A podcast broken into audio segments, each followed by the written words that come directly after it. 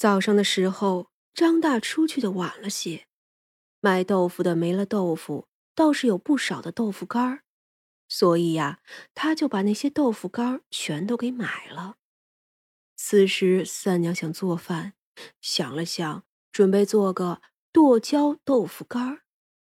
她把豆腐干儿切成长条，准备好剁椒、姜丝和葱末，再将豆腐干儿切成的条下锅。这锅里呀是豆油，先用小火把豆腐干煎成金黄色，然后再出锅。等把豆腐干码好之后，用剁椒和食盐拌起来。上头再铺上姜丝，再淋上一些芝麻油。装盘好了的豆腐干放在蒸笼里，隔水蒸个十来分钟。出锅后拌匀，撒上葱末就好了。这道菜又有豆腐干的香味与韧劲儿，还有那剁椒的咸香辣，一拿出去就瞬间被抢光了。还好咱们的三娘啊，留了两份儿。一份儿自己几个人吃，一份儿叫人收拾了，与其他的菜和饭一起给薛冲送了过去。薛冲巡逻回到了寓所，就见薛田来了，还提了个食盒，一看就知道这必然是三娘做的。同僚们也笑呵呵的问询，薛冲就道：“是娘子做的。”哎，你何时成婚的？众人惊讶，哦，去年就成婚了，只因一些缘故没有大肆操办。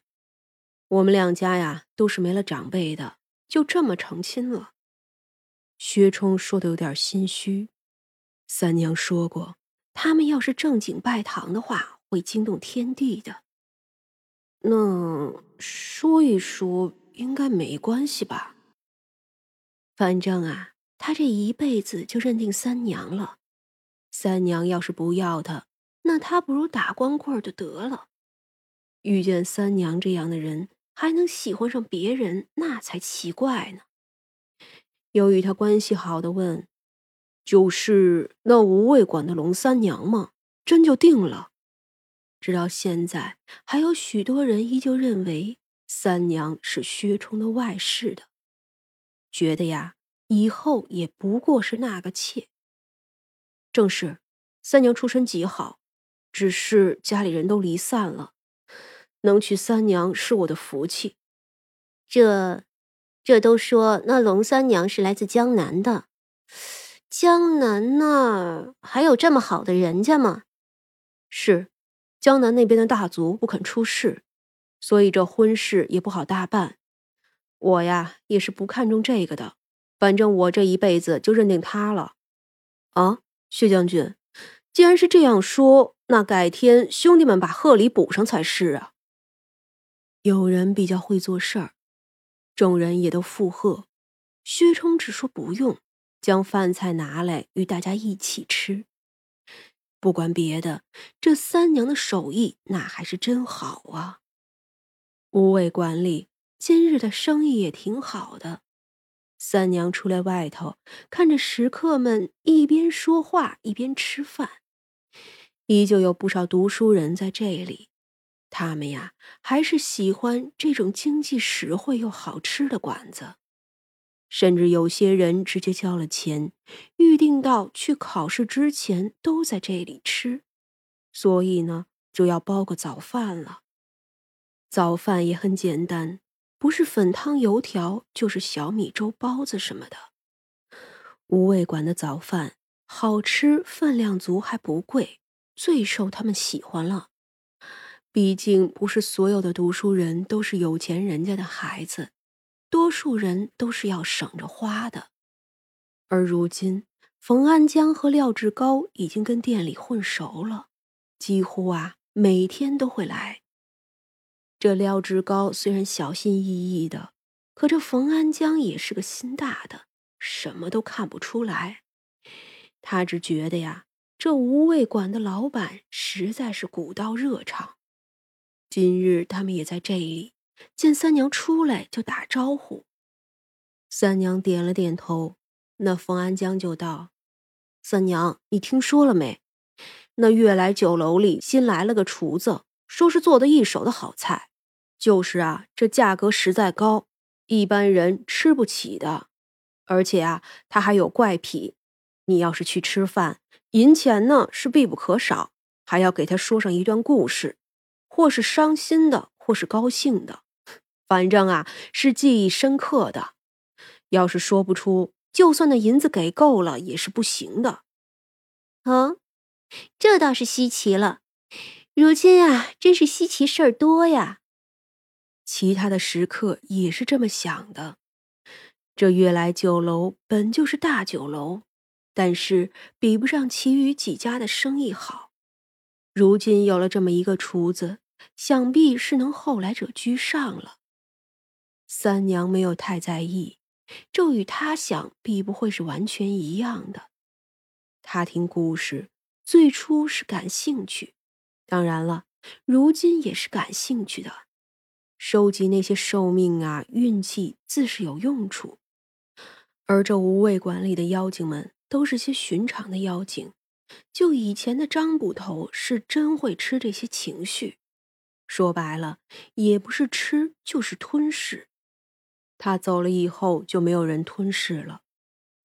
无畏馆里的小妖精们听着故事，看着世间百态，更能收益良多。这就算是断心吧。不过，这悦来酒楼的厨子是为了什么呢？哼，那个呀，可就不好说了。反正啊，只要不来惹他，他呢也就懒得管了。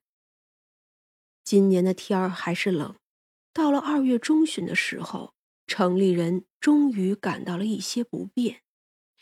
首先呀，就是不容易吃到蔬菜了。往年这个时候。南边运来的就多些，但是今年南边都冷得厉害，倒春寒逼得不少树都冻死了，这呀势必会是要减产的。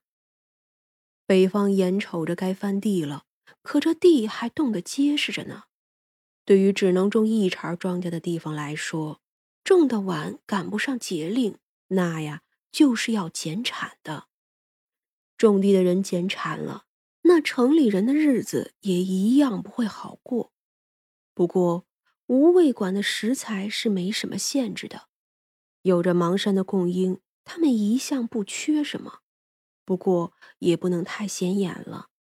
最近呀，这里就不怎么卖青菜了，或者呢是提高了一些价钱。毕竟外头也都是这样的。这一日，三娘又听邻居们说话。这天气好了，她呢？这天气好了，她呢？也就出去坐在无味馆的外头。因这一面向阳，所以外头的这些女人们也都坐在这边，还特意搬来了几条长凳。哎，三娘来晒一会儿呀！难得的好天气，今儿个也不冷。有人招呼着，三娘呢就笑了笑，坐在自家的门口。都在做针线呀，是呀，也不见三娘你做，你是不喜欢做这些吧？有个大妈笑着问。她呀，是这条街上有名的泼妇，可就算是这样，他也不敢惹无味馆。不光是因为薛冲住的久了，众人难免感受到一些不一样的感觉，但这些感觉呢？说不出来，可总有些敬畏感。是啊，我不会做，一般呀都是叫旁人做的。众人就说：“那也是好命云云。”说着说着，就说起了汤员外家。这汤员外早年有了儿子，可却没了，如今呀留下一个孙子，可谁知道这孙子呀竟也出了事儿了。这汤家如今可是如晴天霹雳一般。是呀，这汤员外虽说是有钱，可这子嗣缘分实在是不好。说是啊，都好几代单传了，连个女儿都没有生下来过。这汤夫人都什么岁数了？就算是想再生，也是不行了。唉，真是有够造孽的。